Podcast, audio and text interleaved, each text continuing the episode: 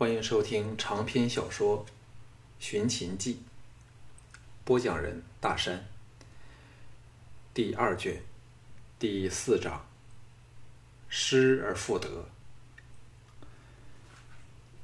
当晚，乌家城堡张灯结彩，人人喜气洋洋，歌舞狂欢。唯一失意的人就是武黑。乌世罗大骂他一顿后，将他逐出家门，手下全移交给推荐项少龙有功的陶方，使他笑逐颜开。内宅里，乌世罗的夫人宠姬、十七个儿子和他们的家眷，全体出席庆功宴，加上二十多个女儿和他们的夫家的人，其他的亲族过千人济济一堂。热闹非常。喜翻了心的乌廷芳拉着夫婿见了亲娘后，逐一引荐亲戚朋友，使得项少龙眼花缭乱、晕头转向。正如陶芳所言，除了乌应元外，其他无一是能成器的人才，都是沉于逸乐之辈。谈笑间，陶芳过来唤了他去，来到后宅一间小书斋。乌世朵和乌应元早已在等候着。四人围坐地席，乌世朵拍了拍他肩头，说：“应元告诉了我整件事。少龙，你不但剑术盖世，还智计过人，否则现在的局面会是截然相反的。”项少龙听他语气亲切，显然已正式视他为孙女婿了，忙表示感激。乌世罗脸上现出阴霾，沉声说：“应元告诉我，少龙亦有秦人血统。换了以前，我必然非常不高兴。可是今天，我却感到和你更接近。”接着激动起来说：“无论我为赵国立了多么大的功劳，赵人对我仍是猜忌甚深。这次连晋的事儿。”便是明证。望了众人一眼，蔚然道：“想当年魏国商鞅入秦之前，秦人仍未脱戎狄之俗，父兄子弟和姑息妯娌同寝一室，全赖商鞅改革变法，才使秦国一跃而成头等强国。可是看他这个外国人得到了什么遭遇？”孝公一死，继位者立即把他五牛分尸。哎，现在我越来越相信应元所言，迟早我们都会遭受同一的命运的。陶方道：“幸好现在有少龙冒起，应可暂时消解这对我们不利的形势。”乌应元道：“只怕赵牧一计不成，再来一计。”他定会设法把少龙陷害，少元军那家伙也是不可不防。乌世罗冷哼说：“他们想谋的是我乌家家业和财货女人，哼！我乌世罗岂是引颈就戮之辈？现在赵人露出了对付我的痕迹，又有郭纵在旁边推波助澜，我们也要未雨绸缪。”免得到时措手未措手不及。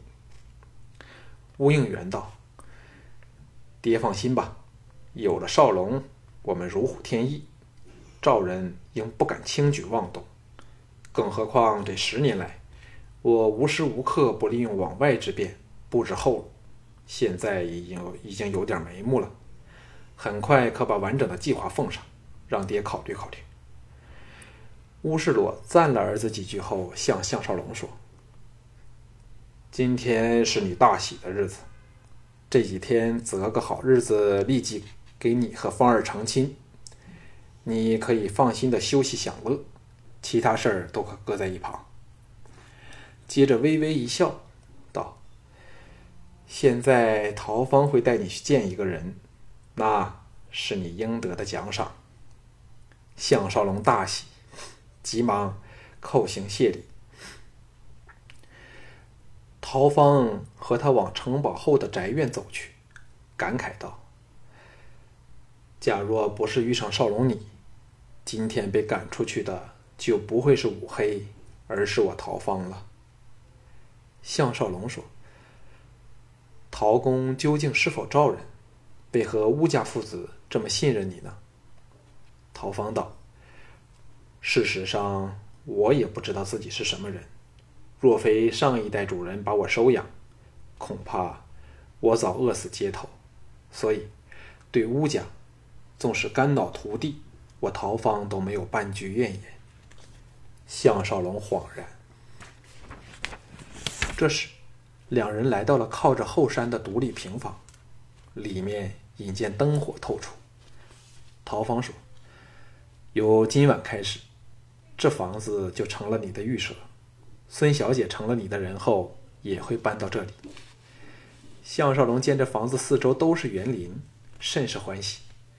陶芳推着他步进前院，笑道：“好好享受吧。不过，若孙小姐要来找你，连主人都挡她不住。”说完，自行去了。项少龙踏着碎石径，还未到大门，春迎、夏迎、秋迎、冬迎。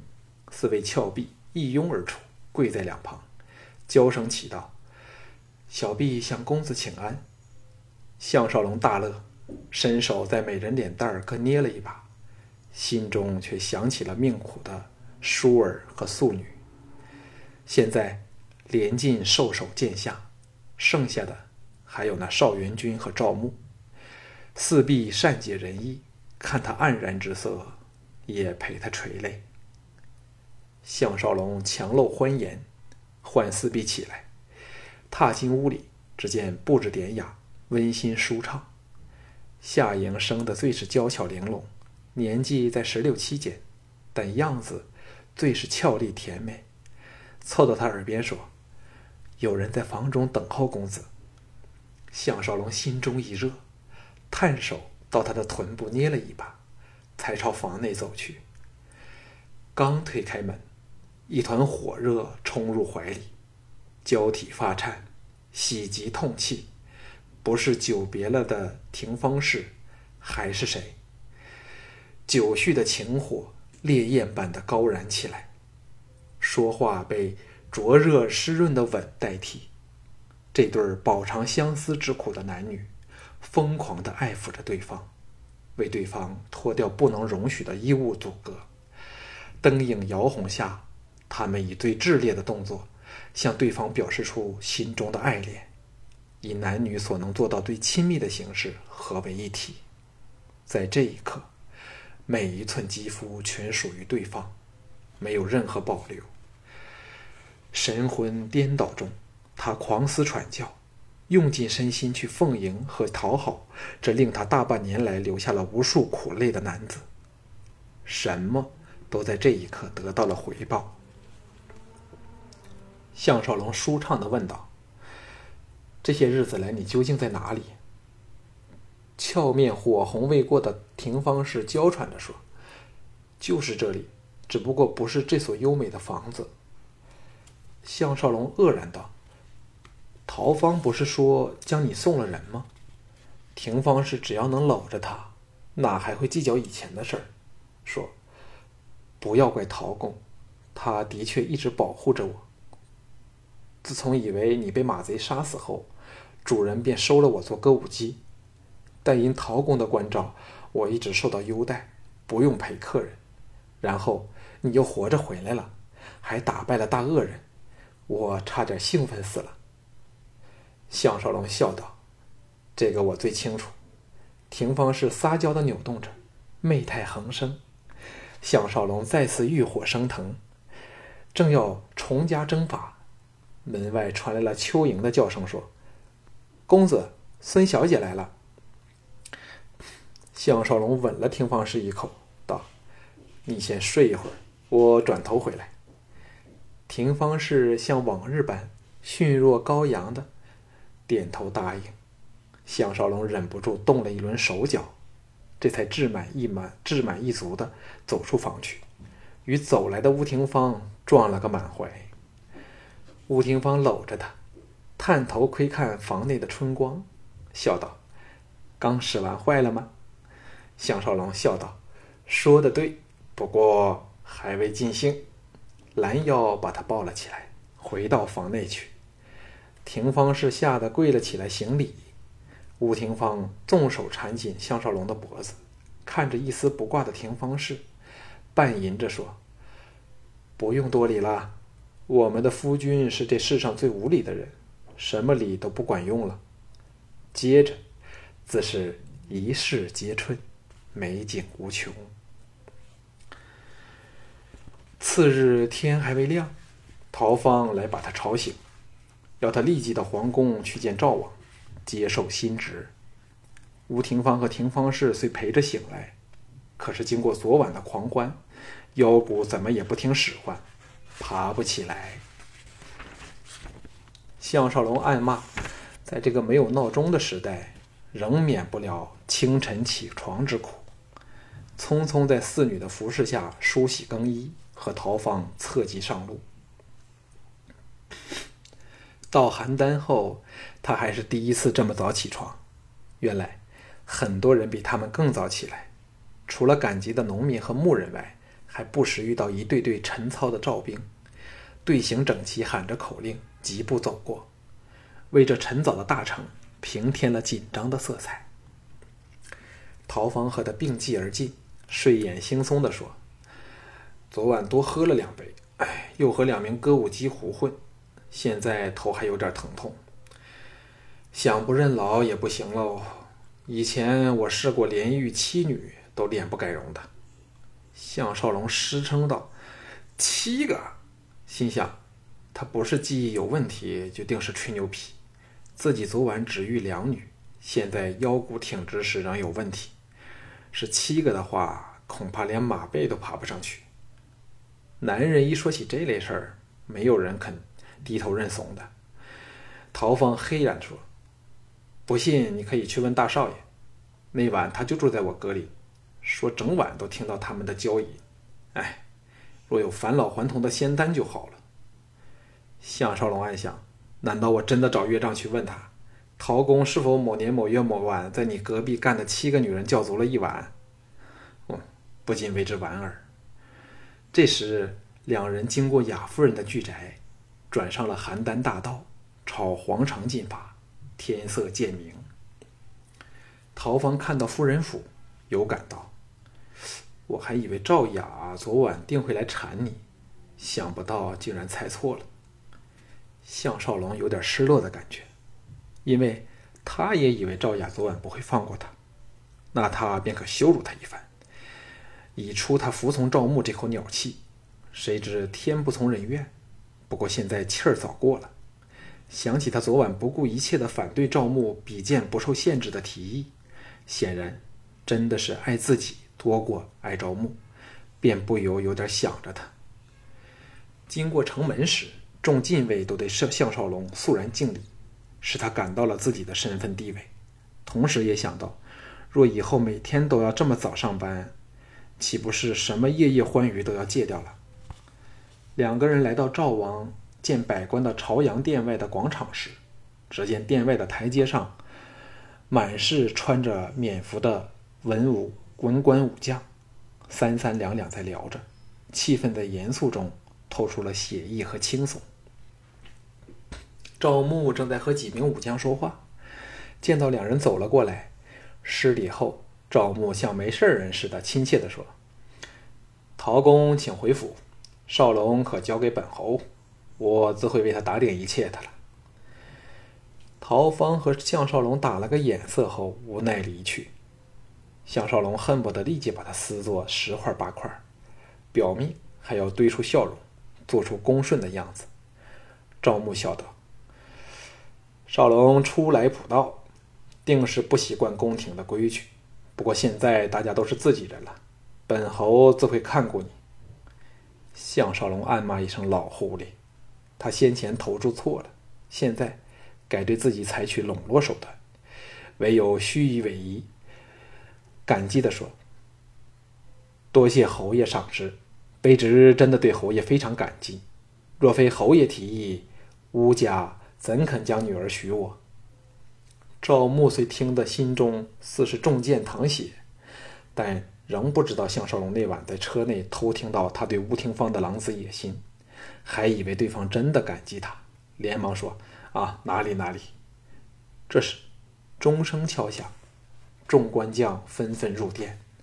赵牧亲切地说：“少龙今晚有没有什么特别的事情要办？”项少龙心中暗叹，知道推辞不得。更为了昨晚与乌家定下来的拖延策略，唯有说：“侯爷尽管吩咐，其他一切事儿我都可以搁在一旁。”赵牧大感满意，暗想：“你这家伙投靠乌家，想的无非是权位美人儿。只要我略施手段，叫你看到谁才是真命主人，你还不乖乖的为我所用？”笑道：“黄昏时，我派人到乌府。”接少龙到我侯府吃顿晚饭，一着随随便便就可以，当是回家那样就好了。大笑下，与项少龙往大殿走去。这赵牧亦是枭雄人物，对项少龙这难得之才却有笼络之意，又想打击乌家，所以暂时搁下私人恩怨，改对项少龙展开怀柔手段。哪想得到他会是一个情义重于一切的人呢？疏儿之死，已使他们之间结下了不可解的深仇。只有血，才能冲洗干净。殿内大臣依照身份地位，在殿内左右排开，项少龙则留在殿门处。到赵王登上皇座后，在处理朝政前，破例召他入殿，正式任命，才使内内臣带他到宫内衣间处。量身制造官服，又有专人指点他职责和礼仪。那内臣叫吉光，对他非常巴结，不厌其详地解释一切。这时，项少龙才知道，带兵卫乃是禁卫统领的十个副手之一，专责保护赵王的安全。每月有五天要到宫内当值，贴身保护赵王。暗想，以前自己便常被派往保护政要。想不到，来到这两千年前的世界，又当回老本行来了。矮胖的极光惨笑说：“大王对你不知多么恩宠，给了你三天假期，那时官服都做好了，兵卫你穿起来定是威风凛凛，没有人比你更好看了。”项少龙看着他扁平的、有点滑稽的圆脸，说：“我现在可以走了吗？”极光脸上闪过异色，笑道：“还要到一个地方去，兵卫请随小臣来。”带着他在皇宫内兜兜转转，穿廊过园，最后来到后宫一座别致的小楼前，神秘地说：“兵卫请进，小臣在此恭候。”项少龙摸不着头脑，但看他表情，知道问也是白问。索性大步朝小楼走去。才踏入厅内，一位正凭窗而立的丽人转过娇躯，正是今早才想过的雅夫人。她完全恢复了初见时的神采和艳光，一身雪白，骄傲自信，笑意盈盈来到他身前，朱唇轻吟道：“项少龙。”项少龙，项少龙见他笑眼如花，责怪的话一句都说不出来，唯有冷然擦身而过，来到他刚才站立的位置，望望窗外的园林，引见小桥流水，景色幽深雅致。雅夫人袅袅挪挪移到他身旁，柔声说。项少龙，我们做个交易好吗？这招骑兵使项少龙有点难以招架，愕然望向他。雅夫人抿嘴一笑，垂下雪镜，悠悠地说：“首先，赵雅，请你大人有大量，原谅他中了赵牧这奸贼的毒计，差点害了你，也害死自己。”项少龙知道。他必是事后回想起来，知道他并没有吃下那颗春药，所以先行坦白说出，已是对他不敢有任何隐瞒。雅夫人再抬起头来，朱唇轻轻吐，说：“赵雅还要多谢你，若非有你的出现，我可能永远也离不开赵牧的控制。但由昨晚开始，想起他，只令我恶心。从今以后，我绝不容他再沾我半根指头。”接着何然说：“也不容任何男人碰我。当然，唯一的例外是项少龙，他怎样碰都可以。”项少龙心中一荡，差点儿把这艳色比得上乌廷芳的美女搂入怀里，让一对手肆意取乐，旋又咬牙压下这种冲动，平静地说：“夫人尚未说出你的交易条件。”阳光和树影由窗外洒落到他雪白的罗裳上，令他看来披上了一身璀璨的朝霞。浮凸的酥胸，刀削般纤巧娇柔的香肩，不盈一握的小小蛮腰，美腿修长，他是如此的绰约动人，使项少龙全无法把他和银剑两个字连在一起。可是，他偏又曾为荡女。这种微妙的矛盾，使他特别具有诱惑力。雅夫人也知道这一点，所以才蛮有把握叫项少龙接受他的投降。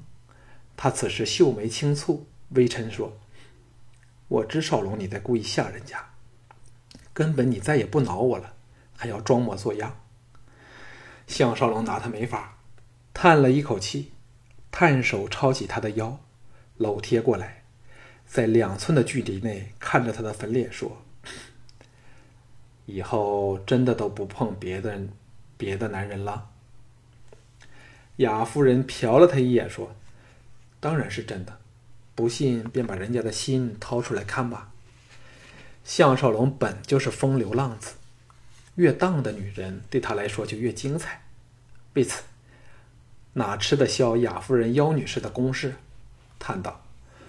我昨晚虽然和吴廷芳疯狂了一晚，可是现在仍被你逗得欲火焚身，只想看看你这交易里最精彩的那件货色。雅夫人媚笑道：“那件货色早是你的，现在赵雅来只是要求和你好，只要只要求你做好心接收，我要付出的是雅夫人灵通的耳目。”做你的哨兵和探子，项少龙愕然说：“你是否暗示我会遇到很大的危险呢？”雅夫人用尽所有力气拥抱着他，轻轻献上一个短吻，叹道：“一山怎能容二虎？这个道理多么简单！总有一天，你会和赵牧正面冲突。赵雅这么有用的小兵。”少龙怎可不欣然笑纳？项少龙失声道：“原来脱离了赵牧后，赵雅可变得如此厉害。本人将就着点儿，就收了你这件正货。”雅夫人狂喜道：“记着，是正不是偏。离开邯郸后，我要成为你的正妻之一。”项少龙愕然道：“离开邯郸？”雅夫人离开了他，凄然望望窗外，点头道：“那是我们唯一的活路，否则不出一年，你和乌家将无一人能活命。”项少龙心神震荡，过去抓着他的香肩，紧贴在他的背臀处，柔声说：“雅儿，你可否说清楚点儿？”他终于被赵雅感动，因为。他为他，连赵国和家族都背叛了，爱的义无反顾，所以，他连称呼也改了。雅夫人深情地说：“只要你肯一生一世都疼人家，雅儿什么都听你的。”项少龙看着他在说话时不断起伏的酥胸，知道他内心正激荡着情火，叹道：“雅儿的酥胸，呼吸是真美。”雅夫人听到情郎赞美她的酥胸，喜滋滋的转过来说：“继续赞吧，雅儿最爱给向向郎逗吼。”项少龙暗叫厉害，真想和他立即欢好，可是这处绝非适宜的地方。拉起他说：“去你处还是我处？”雅夫人紧搂着他叹道：“哎，雅儿比你更想来，只是正事儿要紧。你和乌家正处于生死关头。”项少龙像给冷水照头淋一下，欲火消失的无影无踪，凝神看着他。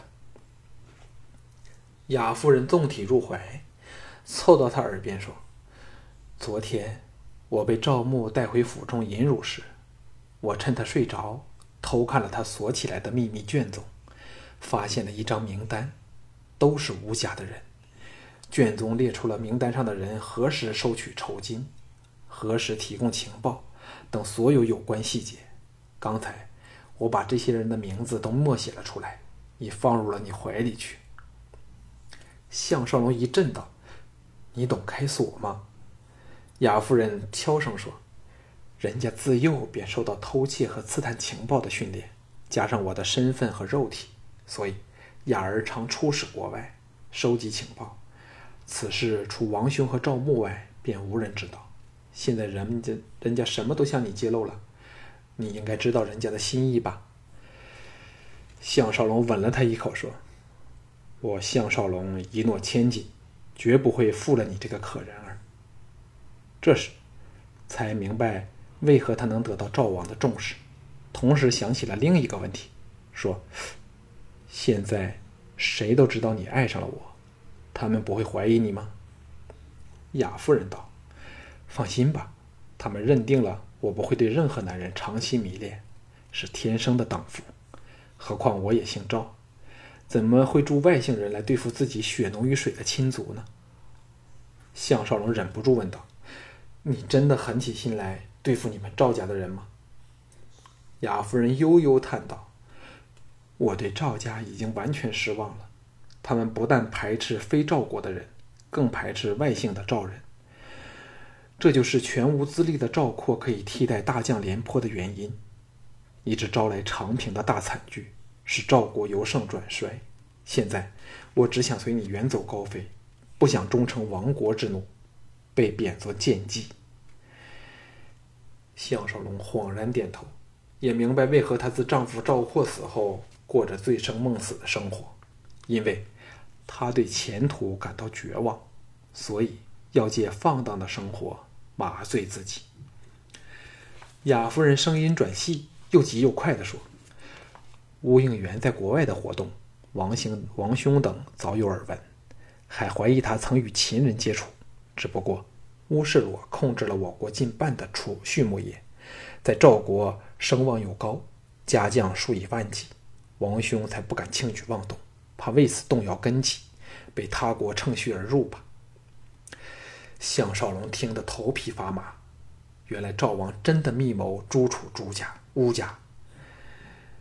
雅夫人说：“昨晚王兄和赵牧等在你战胜连晋后举行了秘密会议，决定把你招纳过来，利用你对付乌家。后来王兄又招了我去，要我以美色迷惑你，叫你不能自拔。而雅儿却自家知自家事，被迷惑了的。”只是雅儿吧。项少龙想起赵牧今晚的约会，抹了一把冷汗。想不到竟有赵王在幕后参与此事。雅夫人说：“暂时你还可以拖延时间，因为赵牧的人这两天便会出发，到桑林村查探你的来历底细，肯定你没有问题时才会重用你。”项少龙今次真是遍体生寒。如果美残娘被他们抓着，那就糟透了。雅夫人温柔地吻他，吻着他说：“雅儿知你不但剑术盖世，智计更是厉害。现在人家把终身全交给你，祸福与共，你绝不可舍弃雅儿啊！”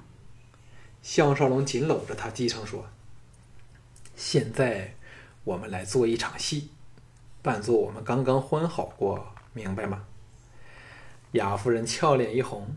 愿意的点头。项少龙立即付诸行动，口手齐施，把他弄得钗横发乱，衣衫不整，这才匆匆离去。